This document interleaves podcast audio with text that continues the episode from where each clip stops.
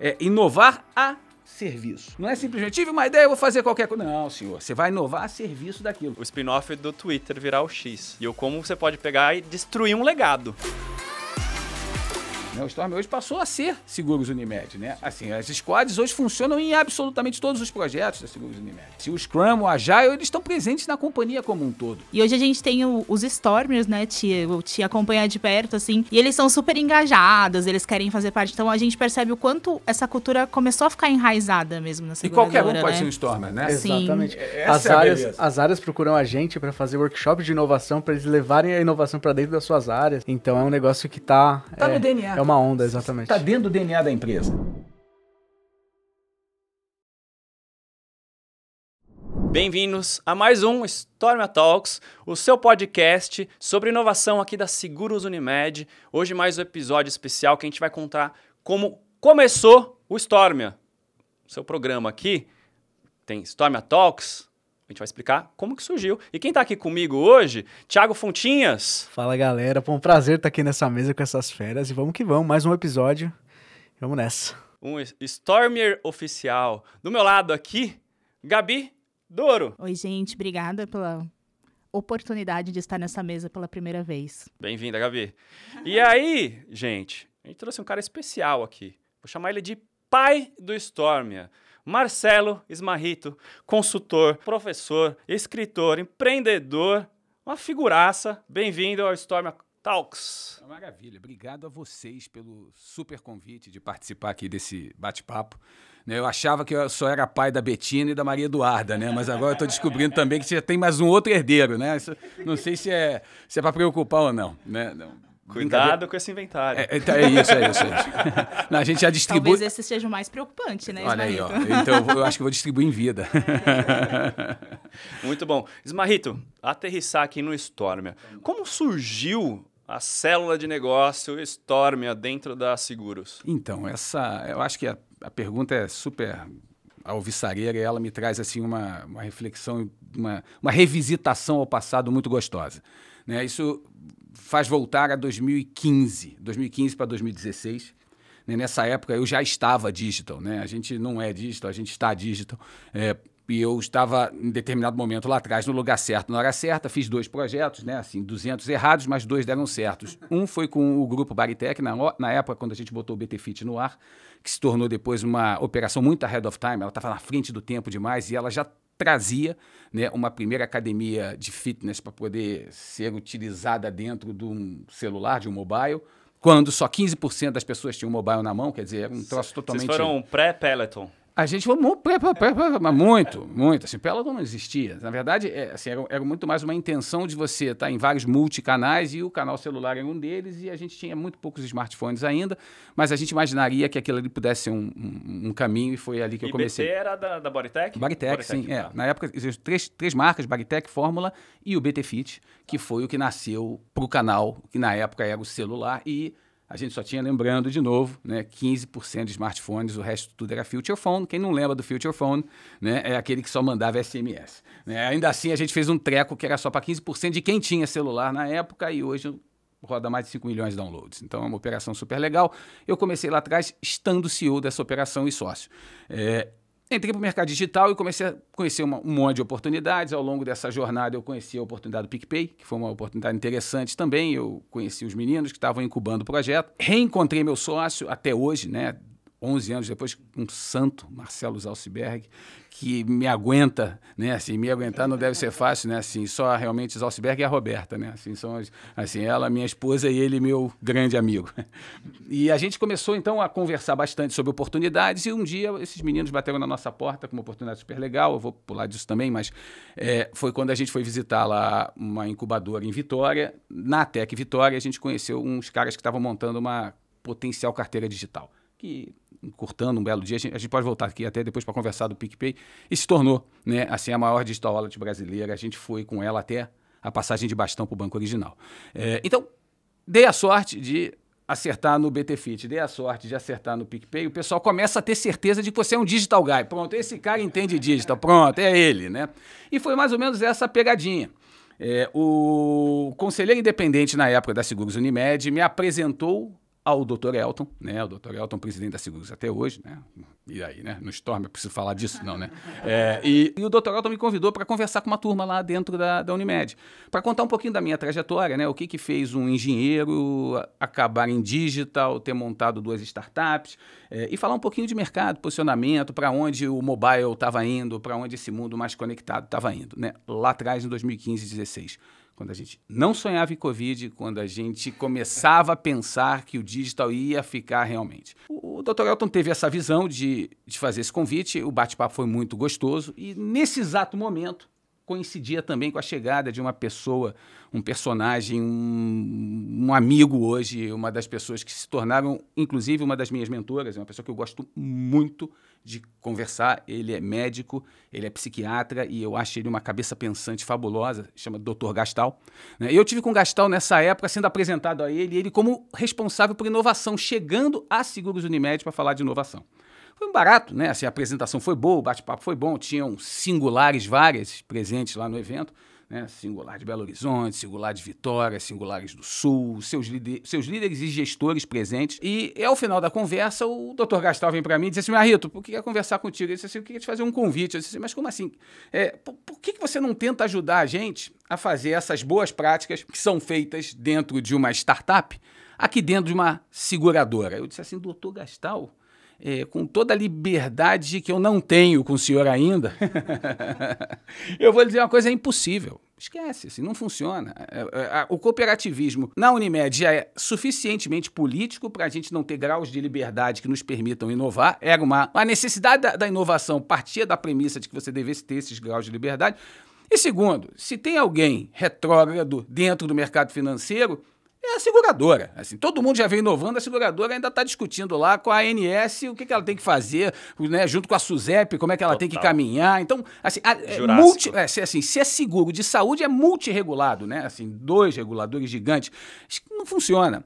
Mas, pô, mas você não aceita desafios? Eu disse, eu aceito, mas assim, eu, eu, sou empresário, assim, eu fui executivo, eu não sou consultor, não sou conselheiro, não sou advisor, é, é, eu, não, não, funciona, mas se você... Te, né, o Gastal, ele não desiste, né? o Gastal, ele realmente, quando ele quer um negócio, ele faz, né? Rito, lembrando que nessa época o Gastal era responsável pela inovação Estava chegando, seguros, né? ele estava chegando, ele tinha, assim, 10 minutos que ele tinha aterrizado ali, né? Tinha acabado de chegar e chegou chegando a, já. 10 é, minutos, ele tinha chegado e aí ele disse, mas o que, que você precisaria? Eu disse assim, olha só, doutor Gastal, para você inovar, assim, diz lá, né, os livros, que você não pode estar aqui dentro, você tem que estar fora. Opa. E você tem que ter um orçamento. Orçamento esse suficientemente grande para você poder gastar ele à vontade, sem a prerrogativa de retorno. Fundo Outro perdido. desafio. É. Exato. Fundo o famoso perdido. fundo perdido. R&D, Research and Development, pesquisa e desenvolvimento. Gastou, não deu certo, tchau. Né? Então tem que ter essa vocação. E a terceira, mais importante de todas, a gente começa e não sabe onde vai terminar. Aí, aí, não dá para fazer aquele planejamento. Uma, uma, sema, uma semana depois, né, eu recebo uma ligação telefônica. Esmarrito, lembra aquele negócio de orçamento? Você lembra aquele negócio de começar e não terminar? Pois é, tá tudo aprovado, agora só falta você. Não vai ter coragem de fazer, não? Eu disse assim, caramba. Trocou, trocou. Achei que, ele ia, achei que ele ia vir com um cronograma. Eu não, olha, eu, eu não tô exagerando, não. A história foi bastante essa, tá? É, e naquela e... época prototipar dessa forma não era tão comum, né? Não, não assim... existia prototipação, a gente não falava de Scrum, a gente não falava de Agile, a gente não falava de Squad, a gente não falava nada disso não existia essa, essa, essa, dialética, assim, esse vocabulário não estava presente, não era nas seguros, não estava né? presente nas big companies. Se você pegasse o Itaú, que sempre teve ideais, sempre teve uma liderança em design, trabalhando com inovação, nem eles falavam né, com essa mentalidade, com essa cultura. É, e, e, e, o Gastal, Dr. Elton, eles assim, é, toparam fazer essa loucura. Nós espinofamos, então, uma estrutura, fomos para dentro de um co-work, né, totalmente separado. A gente colocou parte da estrutura mais produtos e marketing emprestada da Livework, né, que é uma multinacional design thinking muito legal. Luiz Alt é um super craque, comprou o projeto, emprestou para a gente os melhores recursos dele, que ficaram presentes na célula. É, e a mesma coisa a gente fez com tecnologia. Né? A gente procurou, dentro do sistema Unimed, quem já tinha expertise de trabalhar com tecnologia, foi nos indicado. Ricardo Rodrigues, nessa época, é, ele trabalhava numa empresa que, chamada ITIX, que já trabalhava com saúde. Nos indicaram o Ricardo. O Ricardo também largou a empresa e veio para dentro do Storm. Então a gente tinha um CTO, tecnologia, a gente tinha a estrutura de design pronta para a gente fazer as squads, você soma tecnologia e design, você monta qualquer projeto. E a beleza do Storm era a seguinte, é de que... Vocês tinham orçamento ainda, porque normalmente você tem Tinha os dois e não orçamento, tem é. orçamento. Mas startup normalmente tem os dois e não tem Eu, orçamento. eu conto a história do orçamento, porque o orçamento a gente tinha, mas depois teve que ir lá pedir a benção ao doutor Adelson. Essa é uma... é- é- esse é um, é um outro... E esse é difícil, hein? Esse, esse é um outro capítulo importante também e inesquecível. Né? Mas, mas já, já fala dele. O, o legal é o seguinte: é que não adiantava a gente ser uma entidade fora. Né? Assim, estamos ali fora e podemos tudo. Não. A gente era uma célula de inovação em serviço ou a serviço de uma seguradora. Então, quais eram as dores da seguradora para que a gente pudesse tentar trabalhar alguns tipos de soluções que coubessem a essas dores, né? Então era preciso mapear as dores para a gente poder trabalhar. E foi daí que surgiram as famosas mandalas. Isso. E como é que a gente construiu as mandalas? Eu quero chegar ainda no time, né? Porque a gente tinha constituído, né? lembra, Livework, tinha lá a turma de tecnologia, é, e a gente também fez uma, uma organização no modus operandi da célula, que na minha opinião foi o grande pulo do gato, que era o seguinte, a cada projeto que a gente definisse, a gente tinha participantes da Seguros full-time dentro da célula. E, e- só que eram da onde? Eram da empresa como um todo. Então você tinha gente do financeiro, você tinha gente da área de médica, você tinha gente do marketing, você tinha gente da TI, você tinha gente do back-office, você tinha gente de tudo que era lugar. As pessoas vinham para dentro do Storm e ali a gente, com um problema identificado, a gente criava uma squad para fazer uma solução com início, meio e fim. Sempre prototipando, e os protótipos podiam ser de primeiro nível, segundo nível, terceiro nível, não importa, mas você sempre saía dali com uma solução bem desenhada e montada. Então, a verdade é essa, era uma equipe multidisciplinar, aonde parte dessa equipe, fora do dia a dia da seguradora, vinha para dentro do Stormer e ali a gente realmente fazia uma bagunça danada. Né? E era uma bagunça muito organizada, eu tenho que dizer que tive a oportunidade de liderar esse projeto por alguns anos. é, e, e, de novo, a gente não sabia onde a gente ia terminar, mas a gente sabia que a gente já tinha começado aquela história. É, e, e com a participação e envolvimento do Dr. Gastal sempre muito presente ali na, na liderança. Só que o Dr. Gastal tem um, um jeito de liderar muito gostoso, porque é, ele te dá autonomia e ele te cobra aquilo que foi combinado. Se você não entregar, já era. Se você entregar, ele te delega completamente, o te dá um empowerment para você poder seguir e, e particularmente foi o que me motivou, porque lembra que eu não era funcionário da Seguros, né? Eu estava ali quase que né, num convite. Empreendedor, né? O empreendedor dentro de É, uma corporação, mas- ele se sente preso, né? Mas eu vou te dizer, cara, foi assim, legal. foi muito, foi uma benção, porque eu fui convidado a conhecer saúde nesse momento. Na verdade, é, hoje estou inserido no sistema Unimed, assim, eu, eu- eu deixei o mercado financeiro mais de lado e estou muito mais presente hoje nesse mercado de health, né? E health and fitness são coisas que andam, né? Saúde e educação física, né, andam juntas. É, e e foi, foi graças a esse movimento. Eu comecei a aprender saúde. Eu comecei a aprender saúde suplementar, a importância do bem-estar. Nesse momento em que eu entrei para o Storm, eu nem sabia que isso ia acontecer. Então foi muito gratificante isso, né? Foi nessa época que já surgiu a ideia do Super App ou ele Não, veio depois? Não existia Super App. Você me falou das mandalas, não foi isso? A primeira atividade que a gente fez dentro do Stormer foi onde estão as dores? Né? Como é que eu identifico numa companhia de bilhão de faturamento, com milhões de clientes, onde é que está doendo? Ah, dói tudo. É, dói tudo. Tá bom, mas, mas onde é que a gente começa, né, pô? É, assim, a, a parte é o fato de que eu não era médico, né, pô? Então, assim, onde a gente vai tratar primeiro? É, e e um- uma metodologia que a Livework trouxe pra gente, é, e que foi muito bem aceita foi a de- da construção de mandalas. Né? A- a- As mandalas elas começam com você identificando, conversando com os vários stakeholders dentro da organização, mapeando quem são aqueles que interfaceiam. Ah, o que é um stakeholder? É um cliente. É, a gente chama de beneficiário. Né? Ah, quem mais é um stakeholder? O stakeholder é um prestador. Opa, também esse cara é um beneficiário. É um colaborador interno, é, um, é também um, um stakeholder. É um acionista, também é, no caso, né, um cooperado, é um stakeholder. Então a gente mapeou todos eles, a gente pegou todos os canais que existiam de interface desses stakeholders com a companhia e a gente ia medindo o, o grau de eu não posso nem dizer que era NPS, porque a gente, a gente mapeava realmente como é que se- cada um desses stakeholders se relacionavam com a companhia através desses canais. E a, gente dava cores, muito visualmente, aquilo que estava legal, aquilo que estava uma titica e Era aquilo... tipo o nível de fricção, né? Tipo, ah, Total. que tinha mais fricção, menos Quase, fricção. quase curvas de calor, onde É. você pudesse se bater o olho e enxergar, ih, aquilo tá podre, isso daqui tá legal pra caramba. Aí ficava fácil você ir no podre e dizer assim, talvez aqui seja uma oportunidade, né? É, e esse mapeamento que a gente chama da jornada do cliente, a jornada do prestador, a jornada do colaborador, a gente fez uma jornada para cada um desses caras e isso daí nascia visualmente através de uma mandala super legal.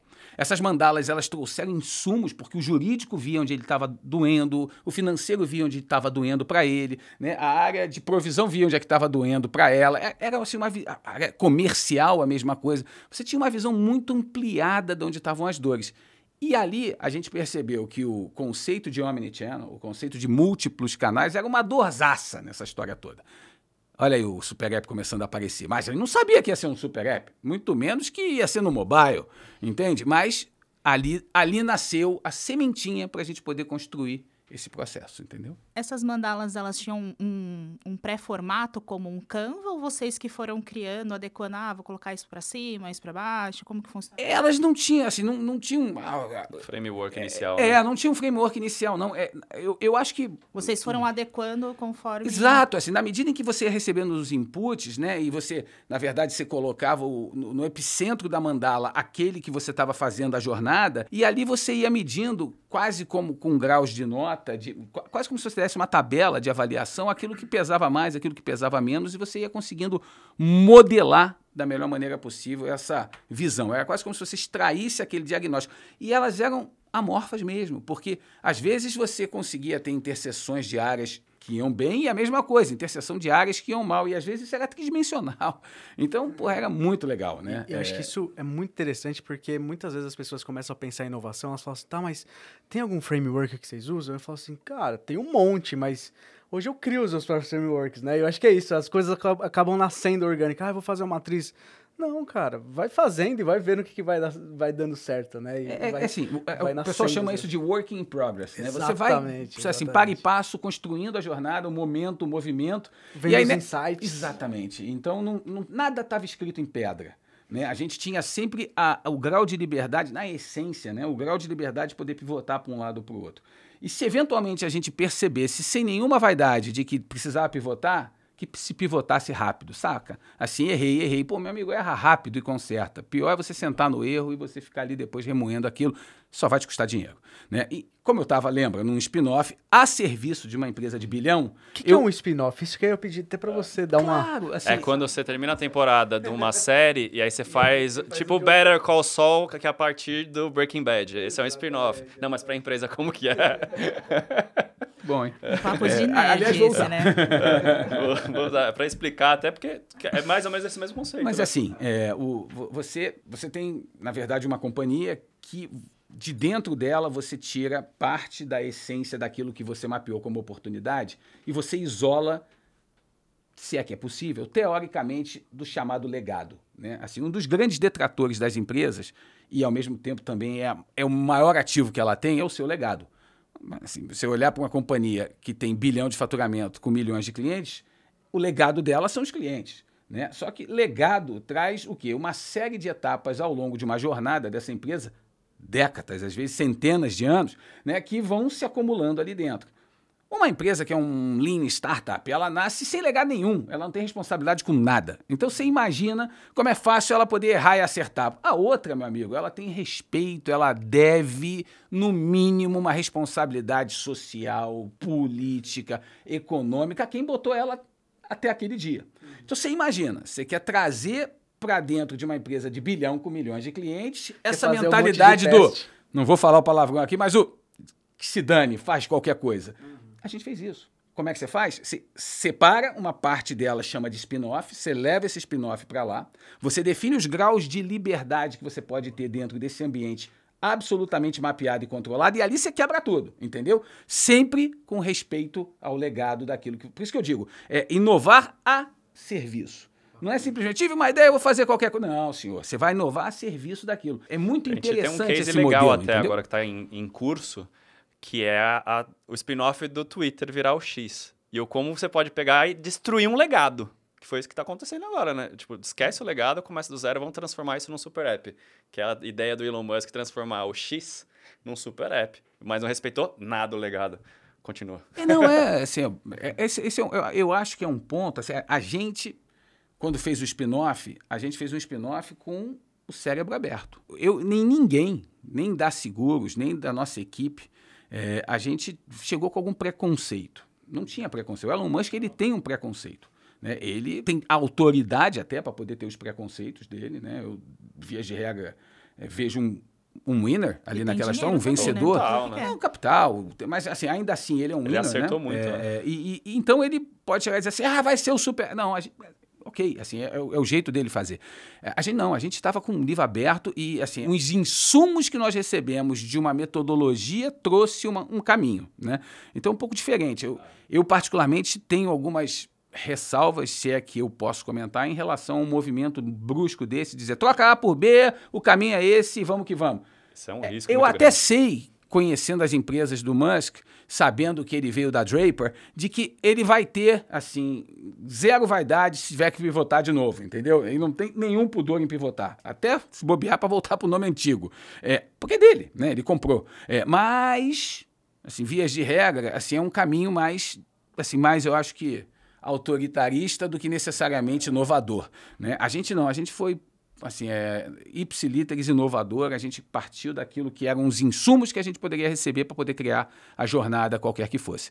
Né? E já contando no final da história, é, ao longo de várias frentes, a gente, a gente trouxe cultura para dentro do processo, a gente acelerou várias, várias pequenas squads de problemas específicos que a seguradora tinha. Nós combinamos com a área de finance de orçamento, né? nosso doutor Adelson, que a gente não podia ficar fazendo três orçamentos para tudo. Pô, doutor Adelson, não dá. Deixa eu pré-aprovar os fornecedores com o senhor, pelo amor de Deus, porque eu tenho que ser agile. Ele entendeu numa ótima, nunca tive um problema com o doutor Adelson, ele muito ahead of time. Ele diz, Marrito, a gente tem um legado, a gente tem que seguir um processo, mas eu entendi o modelo e vamos embora, pré-aprovar tudo isso, e não só lá, como no jurídico. Ele também me ajudou, a turma do Catran na época, a fazer as coisas andarem numa velocidade gigantesca. um fast track, né? O Stormer fazia fast track. O que aconteceu? Não sei se eu posso falar isso. Lógico que posso. A turma aqui ia fazer tudo no Stormer, que andava rápido, pô. Vamos levar os projetos lá pra dentro do Stormer. Eu disse assim, pô, vambora. Pô, aqui é Achamos um velocidade- atalho. pô. Aqui é velocidade 2, né? Né? É, é, é, É, saca é o WhatsApp? dois. Você dá aquela aceleradinha ali, pô. Andou rapidinho. É um caminho melhor, né? É porque só de você ter três orçamentos, mandar pro compras, já perdeu 15 dias de processo, que dependendo do que é de tecnologia e tudo mais, você já, perdeu, já passou. Às, às vezes a, a prova de conceito, a POC que eles iam fazer lá, demorava menos do que o tempo de aprovação de um, Sim. de um contrato. Dependendo do tamanho da companhia, né? Às vezes você entra numa. Que não estou não, tô dizendo que não tenha que ter. Assim, é, o processo e o modus operandi que faz com que a companhia siga, ele pode ser melhorado, mas ele tem uma, uma razão de ser. Exato. Sim. Mas não dá para ser na startup. O doutor Adelson entendeu perfeitamente. Assim, é, é, ele deixou muito clara a regra do jogo, a gente combinou e disse assim: toca o pau. Mas eu sempre ia lá, né, assim, prestar conta. Eu ia lá, doutor, é isso aí. Não, porra, foi uma Esse experiência é fabulosa. contraponto, né? Que tem que deixar claro. Tipo, gente, não é bagunça 100%. Exato. É, Exato. tipo, eu tenho a carta branca aqui, mas eu dou reporte. Né? Não, a gente, Certo, teve, a né? gente teve o apoio de todos os diretores. É, assim, isso é é, bom. na Isso verdade, era o sentido de estar fora, né, prestando um serviço para a seguradora. É senão não faria sentido também, É né? isso. Se a gente seguisse os mesmos. Ai, desculpa, Doudo. Relaxa. Se a gente seguisse os mesmos processos da empresa, não faria sentido ter essa célula fora, né? É, e, e que talvez esses processos, né, nem o céu nem a terra, pudessem trazer algum tipo de aprendizagem para a própria empresa. E aconteceu. Pra você ver, o Storm é hoje. Né? O Storm hoje passou a ser Seguros Unimed. Né? Assim, as squads hoje funcionam em absolutamente todos os projetos da Seguros Unimed. Né? Assim, o Scrum, o Agile, eles estão presentes na companhia como um todo. Né? A pessoa que lidera o Storm hoje, na minha opinião, é uma das pessoas mais brilhantes que a gente tem na companhia, o Nog, e eu não estou falando isso aqui por causa do Storm. Assim, eu acompanhei e tive a satisfação de fazer praticamente todos os pilotos dentro da Odonto. Então, a Odonto foi um cartão de visitas para o próprio Storm e com um belíssimo sucesso, eu não preciso dizer, é só olhar os, resulta os resultados da própria operação. Então, assim, ele estava ahead of time. Então, hoje, quando eu olho ele dando continuidade a esse processo, esse projeto, né, esse mundo, né, dentro da Seguros Unimed, para mim é, um, assim, é, um, é, é mais um golaço. Você está entendendo? O reconhecimento de um cara que na época não era superintendente, que hoje ocupa um espaço fabuloso e é o Innovation Guy. É o Innovation Guy, um cara muito bem formado, né? assim, uma formação inquestionável, uma habilidade de se relacionar com as pessoas fabulosa e, ao mesmo tempo, um apaixonado por inovação. Tá aí, pronto, seguiu. Entendeu? Passamos o bastão, vida que segue, nem eu sabia que isso ia acontecer. Né? A beleza é essa. Tinha, de novo, a gente começou, não sabia onde ia acabar. Eu acho que a visão daquela diretoria, liderada pelo Dr. Elton, aquele momento, foi maravilhosa. E, verdade seja dita, não teve dor de barriga na Covid. Não teve. Assim, esses caras fizeram digital transformation muito antes de precisar fazer digital transformation. A seguradora estava pronta para cruzar a Covid na hora em que ela estava digital. Na essência, na alma. Você está entendendo? Não necessariamente com todos os processos digitais, mas com a mentalidade, o mindset preparado. Isso começou lá em 2016. Não é isso? Então, não é da noite é, pro é, dia, né? É, Porque chegou na é, Covid, os caras tiveram que fazer da noite pro dia e, e não dá E lá fazer. não tinha da noite pro é. dia, entendeu? Lá a gente já vinha trabalhando essa, essa mentalidade durante muito tempo, cruzou, cruzou com louvor. Eu acho legal do que você passou de cultura, né? Que virou o próprio legado do Stormer. Se for de legado da Seguros, o Stormer deixou um legado de inovação para a corporação inteira, né? Teve uma via de, de mão dupla aí, né? Tem uma troca também. Totalmente. A mudança de cultura. E como que era no dia a dia vocês pensavam muito em cultura ou era tipo mais é, para produto? Como que era Cara, de verdade, a, a, mentalidade? De verdade, assim, foi duas coisas elas foram subprodutos que depois a gente até trouxe eles a primeiro plano, né?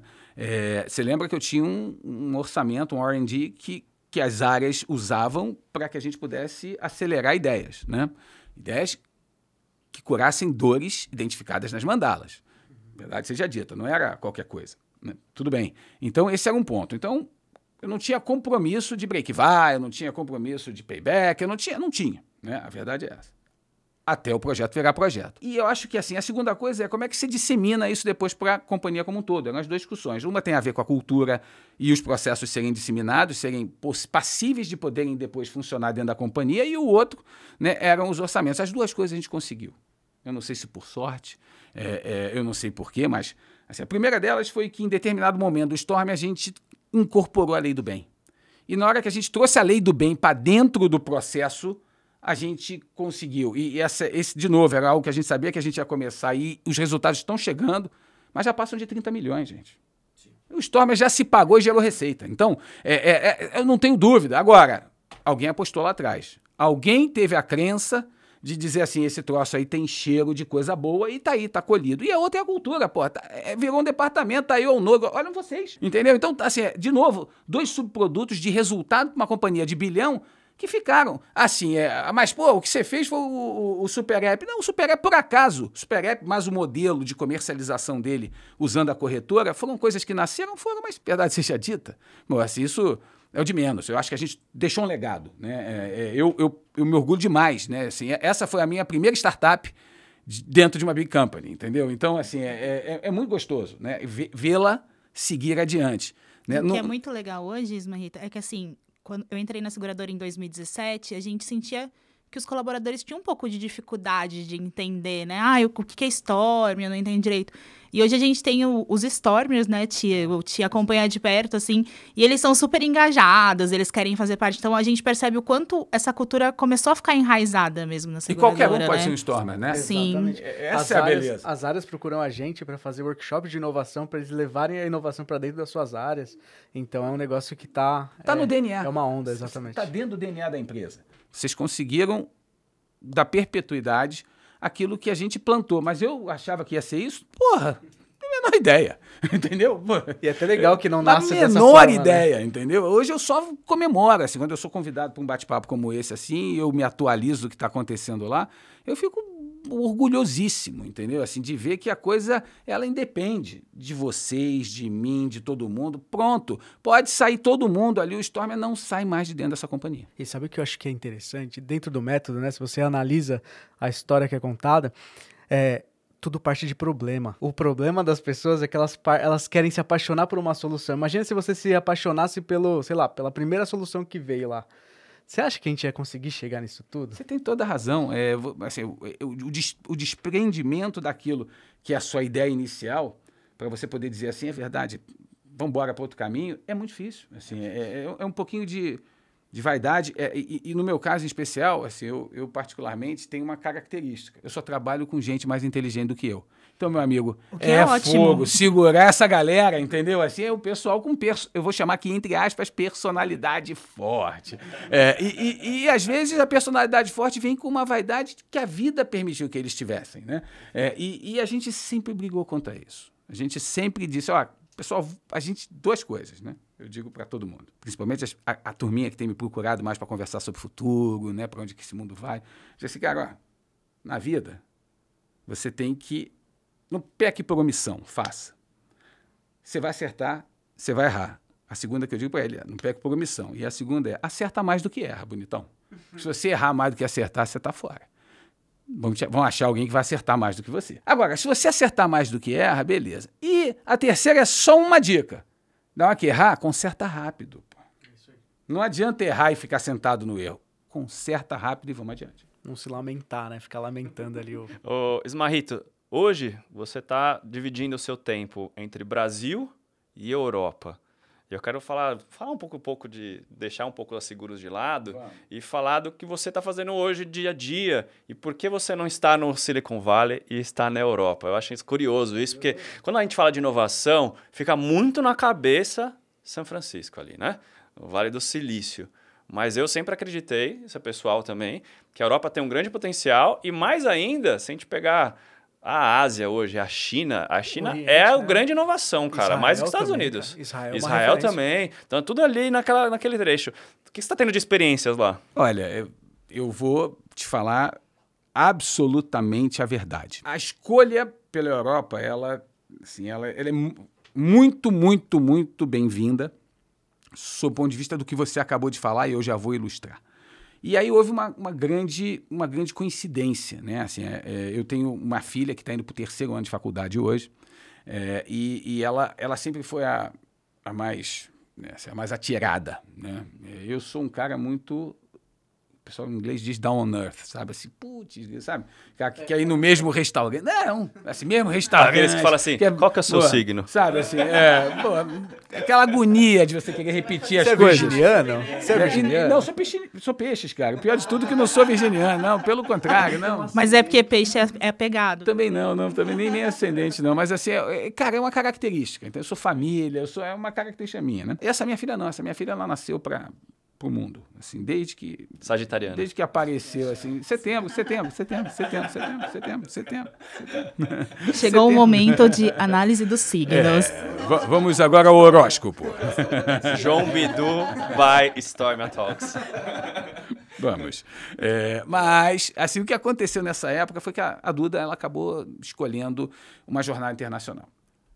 E a jornada internacional dela, ela caminhou assim, em duas direções. Né? Assim, uma primeira direção era Estados Unidos, né? É, é, muito natural que a gente receba essa influência, né? É, e, e, Estados Unidos você começa na Ivy League, né? E você vai descendo para as boas faculdades e ela tentando olhar esse caminho e a Europa também como uma oportunidade, né? Assim, ela falando de, ela, ela é mais humanas, né? Ela fala de relações internacionais, ela foi super ranqueada já em Olimpíadas mundiais de literatura, literatura, literatura legal. Entendeu? Assim, então, assim, tem coisas assim, bem, é bem o perfil dela, sabe, assim, ativista, feminista, até, até umas características bem pessoais. E a Duda escolheu esse caminho internacional, a gente deu corda, eu disse assim, bonitona, você só tem que ajudar um jeito de fandear essa história, porque dinheiro não cai do céu, né? Então você tem que ajudar a pagar essa conta, porque não tem jeito. Ela, não, pai, vamos embora, a gente consegue bolsa. Disse, Opa, é isso aí mesmo. Como um bom investidor, é, né? Falou a linguagem. É, é, é Falou isso a linguagem. mesmo, vamos embora, tamo junto. e ela se preparou, ela passou por um bocado de, de faculdades nos Estados Unidos, que eram as opções, você vai aplicando e tal. É, e eu falava para ela, disse assim, olha, por que não Europa? Assim, é, e a gente teve a oportunidade de fazer um roadshow visitando algumas faculdades nos Estados Unidos e na Europa. É, e, e, eu, aí eu vou te contar a minha característica tá, pessoal. Eu acho muito mais legal você ter uma juventude de faculdades na Europa do que nos Estados Unidos. Nos Estados Unidos, talvez, se você for para uma faculdade muito boa, você vai estudar com indiano, chinês, porra, e ah, talvez um ou outro redneck. Porra, na Europa você está num mundo cosmopolita, você tem gente de tudo que é lugar, você tem você tem uma, uma história de vida naquele continente ali que você não encontra numa colônia. Né? Nós somos colônia, os Estados Unidos é colônia, aquilo ali é onde a história nasceu. Seja da filosofia, seja do, da arte, seja do que for. É muita você, cultura, né? É, É muita cultura, é muita cultura. Você está em Roma, você está em Madrid, você está na Alemanha, aquilo ali. Você tá é- é morando num prédio de 1600. Eu morei num prédio de 1600. É muito louco. Mas é. é- Isso só tem na então- Europa. E tudo muito história perto, disso, né? Então- consegue quase mais Então que o Brasil. escute essa novela. É, ela é, escute essa novela. Ela tentada aos Estados Unidos, muito inclinada, já passando. Um belo dia, ela, pai, tem uma faculdade na Espanha que me encantou. É a International Schools, né? Assim, a AI. Eu disse, é mesmo, ela é super de empreendedorismo, ela tem uma pegada cosmopolita. Aí, bom, ela. é, vem- Eu disse assim, ó, tudo certo, né? Lembra da bolsa, né? Não esquece. Pode, pode. Aí, no final das Eu contas. sou pai, é, não sou VC. é, é, é isso. E eu dizia pra ela, ó, bonitona, assim, você vai ter que continuar no lifelong learning. É, Não tenho dúvida que você vai fazer depois da sua graduação alguma coisa a mais. Aí escolhe os Estados Unidos, vai lá, pega um, um senior course lá qualquer, e aí pega uma bela marca, seja lá qual for, entendeu? Princeton, Yale, Stanford, NYU, escolha o que você quiser. Isso o pai falando. Mas pai fala, o pessoal faz ao contrário, né? É, aí eu assim, mas pô, quem sabe a Europa funcione. Mas ela se encantou por essa tal dessa IE, né? E era a única opção que ela tinha gostado. E aí, em determinado momento, né, na reta final dos, dos, dos currículos, ela diz assim para mim, pai, tomei a decisão. Eu disse assim, caramba, vou aplicar para duas faculdades. Eu disse assim, é mesmo? É, as outras também, mas assim, minhas duas opções. Eu vou tentar, e aí como opção, já que eu vou ter que tentar Estados Unidos alguma coisa, vou tentar Harvard. Aí eu, e vou tentar IE, e depois as outras. Sabe quanto custa Harvard?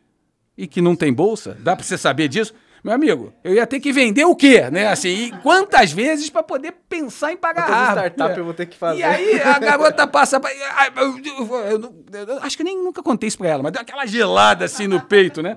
Aí eu disse assim, caramba. Aí logo veio, né? E você tem um negócio de aplicar early, né? Você ganha prioridade e eles não pegam todo mundo bom. Eles vão, eles pegam, fecham a quantidade de vagas e depois vão pegando gente de outras faculdades porque eles precisam dar a, a- a- a pluralidade, né? Da, do- das pessoas, dos applications, dos países. É, e, e aí, de fato, é, a Duda se organizou e quando saiu o resultado aí, ela passou. Aí ela passou e passou com bolsa. Eu disse assim, vamos fazer essa matrícula logo. Aí eu já... Nem dá É, brecha não, pra já Comprei outra, né? passagem. ressalva de que ela é italiana também. Então, tipo, foi, lá e fez a. é, entrou dentro da IE. E aí ela foi para ela da tal da Harvard. Aí daqui a pouco chegou uma carta lá em casa, Harvard, assim, Duda deferred em Harvard. Aí eu falei, deferred. Assim, eram 20 mil pessoas naquela fase. Dessas 20 mil, mil eram escolhidas, dessas 1.500 entravam. Eles botam quase 5 mil para dentro. Ou seja, dessas 500, ela não foi mas ela ficou entre as mil. E aí você fica deferred, esperando. Aí eu disse assim. Aí meu seu coração ficou gelado ficou- por muito Não, tempo. Eu comecei a pensar onde é que é, que storm é que eu ia ter que inventar. entendeu? Pra poder, porra, pagar essa conta. Quanto tempo de lista? Mas- Mas... Deixa eu só calcular aqui É, o quanto que eu preciso juntar. Ai, meu Deus, e, moral da história, ela acabou indo pra IE mesmo, ficou só no deferred. Foi um, assim, um super orgulho pra gente ela poder ter sido selecionada ali pra maior faculdade do mundo, né? Então, foi como opção dela. Então, hoje ela tá na sexta escola de business do mundo, a IE é muito bem posicionada. É, e, e- então, por que, que eu contei essa história? Porque é, é, a Europa conseguiu construir o polo dela de inteligência, de conteúdo, é uma escola internacional, as aulas são em inglês, e ela tomou essa decisão. A Covid veio, a gente fica mais abusado, né? E diz assim, pô, então dá para fazer tudo online. Bom, fomos para lá. Minha filha menor, ela que está agora quase entrando na faculdade, ela tem um espírito muito parecido com a mais velha, mesma pegada, é, mais cartesiana, menos humana, é, mas também uma pessoa assim, com a mesma característica, e na hora disse assim, eu topo largar também e ir. Minha esposa, uma empreendedora de família fantástica, faz, é, tomou a decisão, a Roberta organizou todo o modus operandi, né, e disse assim, vamos embora, e, e elas foram, né, aí... Na hora que elas vão, eu tenho que ir também, né? Como é que faz? Aí eu, só que, pô, meu custo de oportunidade tá aqui. Como é que eu faço? Moral da história, eu arrumei uma ponte 50-50. aérea. Arrumei uma ponte aérea. E É você, e você me disse 16 assim. horinhas, tá bom. É, e você me disse assim, mas cara, foi intencional? Eu vou te dizer assim, graças a Deus aconteceu desse jeito. E aí eu agora eu ratifico para você o ponto. Estar num hub de tecnologia na Europa e eu acho que esse hub hoje, sem dúvida nenhuma, é a Espanha e Madrid, não é mais Barcelona e Madrid. Se você comparar com, a- com o Reino Unido, se você comparar com a Alemanha ou se você comparar com a França, aquele ali é o local. Primeiro. Segundo, eu estou muito perto de Israel e eu estou mais perto da Ásia do que eu poderia estar, ainda distante, mas mais perto da Ásia do que eu poderia estar. Então hoje quando eu olho, né, assim uma fotografia ampliada do nosso planeta Terra, né, essa guerra velada que a gente começa a ver da inteligência artificial. E a gente sabendo que inteligência artificial é 50% poder computacional e 50% dado. E você vê os Estados Unidos construindo o caminho dele. Você vê a China construindo o caminho dela. Você pega os papers que são publicados oficialmente de inteligência artificial. E você já vê hoje a China publicando o dobro de papers que os Estados Unidos dos que, dos que eles divulgam. Divulgam. O dobro de papers que eles têm hoje é, de desenvolvimento de aplicações, eu não tenho dúvida nenhuma de que eu fico feliz de estar hoje num hub é, de, de, na Europa. Eu acho que a única coisa que a China erra ainda, que a gente até estava discutindo, é uma coisa que os Estados Unidos acertou muito bem, que a gente chama de soft power. Que é o quê? Hollywood, cara. Hollywood exportando a cultura do americano. Ele conta como é que então, você vai viver, como né? você vai viver, American Way of Life. Isso a China ainda não conseguiu fazer. E é uma coisa até de marca, né? Você não tem uma grande marca chinesa. O chinês não liga para marca, porque Apple é China, se pegar todos os carros hoje, a Volvo é chinesa, velho. Há muito Tipo, tempo. Há muito tempo. Há muito velho. tempo. E você nem tá- eles não estão ligando para isso. Mas, mas a Netflix está ajudando a trazer os espanhóis mostrando o jeito deles de viver, está trazendo os israelenses mostrando Isso- o jeito deles de isso viver, os é indianos. Os doramas, Né? Bollywood né? já tinha feito isso e É, eu ia agora... perguntar como seria Bollywood na China. É, e quando você começa a viver essas... Mas, assim, filmes coreanos Coreanos, começam a ganhar destaque, né? Então, é, Agora tá, Round tá Round muito... 6, né? Round 6 vai ter a segunda temporada agora, Não, inclusive. As novelas coreanas estão super famosas no Brasil agora, né? então, eu acho que, cara, Tá, tá caminhando. É, eu, eu particularmente é, foi casuístico e ao mesmo tempo a gente acabou conseguindo fazer isso da melhor maneira possível. E o melhor, né? Você É. tá a 10, 15, eh, meia hora de cada país ali. Você Ah, pega é, um é, é cinco minutos. É, É cinco rapidinho, minutos. né? Não, Você não e- precisa nem e- pensar. Pô, preciso e- ir pra Alemanha? Pum, E, e se, e se. É, você fizer a conta de quanto custa para voar do Rio de Janeiro para São Paulo e quanto custa voar de Madrid Não, para não, não faz escolhe, isso que a gente fica escolhe o que você Ah, quiser, Londres. aí você Depressão, vê que a gente é cara. roubado, né? Depressão, é. depressão. Com presidente das companhias aéreas, pelo amor de Deus, a milha é a mesma, né? A gasolina é a mesma. Por que, que é tão mais caro? Porque os trouxas são outros. Eita! Nossa, essa foi pesada, é, hein? tipo, é tipo isso, velho. Porque a gente é trouxa, velho. Toda vez que eu viajo. bom, bom, bom. Então vamos deixar de ser trouxa. Vamos todo mundo lá com o Esmarrito, né? Como inovar na, na companhia eu tiver, aérea. tiver em Madrid lá, eu vou passar a tomar um café com o Esmarrito. Vocês são todos convidadíssimos. Uma sangria, né? Estão Pra todos gente finalizar o podcast aqui, Ismarrito, de tudo que você tá vendo de movimento, tirando a inteligência artificial generativa, que outras tecnologias ou culturas você acha que a gente precisa começar a mapear melhor aqui no Brasil, principalmente? Te responder de uma forma diferente. Hoje, eu tenho uma grande preocupação.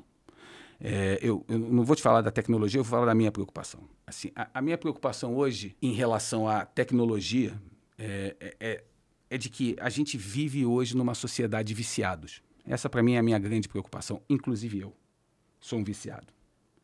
Eu sou um viciado que não consigo passar um jantar inteiro sem olhar meu celular. Eu sou um viciado que eu acordo e a primeira coisa que eu faço é olhar o meu celular. Se a gente está viciado nessa dopamina, o custo do vício é fim de relacionamento, é depressão, é suicídio. Essa sociedade está aí, na nossa frente. Uma sociedade que exige respostas imediatas, aonde as pessoas deixam de saber que você não junta nove mulheres para fazer um filho em um mês, não tem app para parir uma criança, leva nove meses. Você construir uma família, você criar uma carreira numa empresa, com ou sem propósito, não vai levar oito meses, bonitão. Senta ali e se dedica. Então, eu te digo assim, a tecnologia está pronta, a inteligência artificial está aí, a gente podia discutir bastante sobre isso. Mas eu queria, se vocês me permitirem, terminar esse podcast com essa reflexão. Eu sou viciado hoje. E eu estou pensando em como é que eu começo o meu detox. Como é que eu consigo, de fato, começar a largar esse troço que eu desliguei aqui. Você começou no nosso preâmbulo a falar sobre isso. Ah. De não ter que ficar dependente de algo que me domina. Porque ele vai me dominar. Você tem que começar a gravar Ele mais vai me podcasts. Daí Cê- você fica. Cê- cê pode ser, pode ser uma boa. É, é, desliga essa encrenca, entende? Mas a minha- hoje o que mais me preocupa é isso. Eu vejo uma, uma molecada super vencedora, uma molecada que para tudo tem um filtro. A vida real não tem filtro. Ela é toda de vencedores. Hoje, quando eu estou deprimido, eu não procuro um amigo, eu vou para o Instagram, eu vou para o TikTok. Pera lá. É um dado do problema, a gente tem que lidar com ele. Então, eu estou falando por mim, como viciado em celular, um cara digital, mobile, eu vivo esse negócio, já empreendi nesse segmento, continuo empreendendo. E eu estou trazendo um alerta aqui importante. Assim, a gente hoje tem que saber dizer não, sabe? Assim, agora não. E, e eu estou falando alto e que as minhas filhas, a minha esposa, os meus amigos escutem para eu mesmo escutar. Eu estou viciado, estou trabalhando para poder me desprender disso. Nada de errado.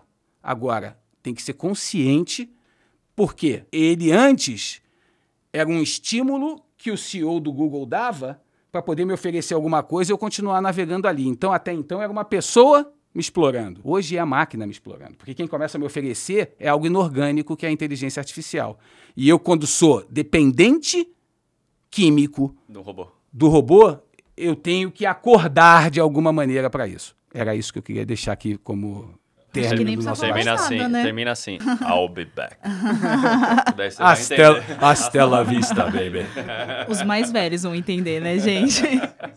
Não, mas isso é, é a minha É a minha preocupação hoje, pessoal. Assim, eu, eu realmente estou vivendo isso como addict. Eu sou um. E quem não é?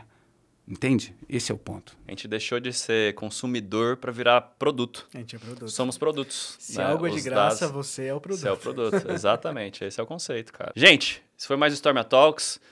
Fontinhas, considerações finais. Cara, eu tô sem palavras, assim, que, que pô, obrigado, assim, que potência, assim, é, é, muito conhecimento, eu fiquei muito feliz de estar aqui hoje. Quase que não vim, mas, nossa, deu tudo certo e, pô, agradeço demais, assim, a sua presença, ter vindo de tão longe e, pô, aprendi demais, só agradecer. Gabi? Pô, foi um prazerzaço estar nessa mesa e que papo, né? Terminar desse jeito, a gente já termina com aquela reflexão de, meu, o que, que eu tô fazendo, né? Então, foi demais hoje. Esmarrito, depois desse manifesto da dopamina. O manifesto da dopamina a gente cura com a consciência. Muito bom. Se a gente trouxer valor presente à consciência, é, e depois disso é uma prática. Consciência e prática, entende? É, é, eu, eu tenho tentado trazer para mim a consciência e tentar executar na prática pequenos movimentos, pequenos atos, sabe? Mesmo porque aceitar o primeiro passo já, né? Claro, reconhecer, não, reconhecer. Mas, mas, mas assim, reconhecer. sabe por que, que eu posso falar? Eu posso falar porque eu estou no lugar de fala. Sim. Eu estou viciado em celular. Então eu posso falar, é isso. Assim, pessoal, vamos em frente, obrigado, é um orgulho, um prazer e um privilégio poder estar com o Storm. Assim, eu, né, Maria, Maria Eduarda, Betina e Storm, né? né? os, três, os três filhos. Os três filhos. Muito obrigado pelo convite. Obrigado demais, gente. Obrigado. Você que gostou desse episódio, deixe seus comentários aqui no YouTube, se está vendo no YouTube. Deixa seu like, subscribe no Spotify ou no Apple Podcast, onde você está ouvindo a gente. E até o próximo Storm Talks. Valeu!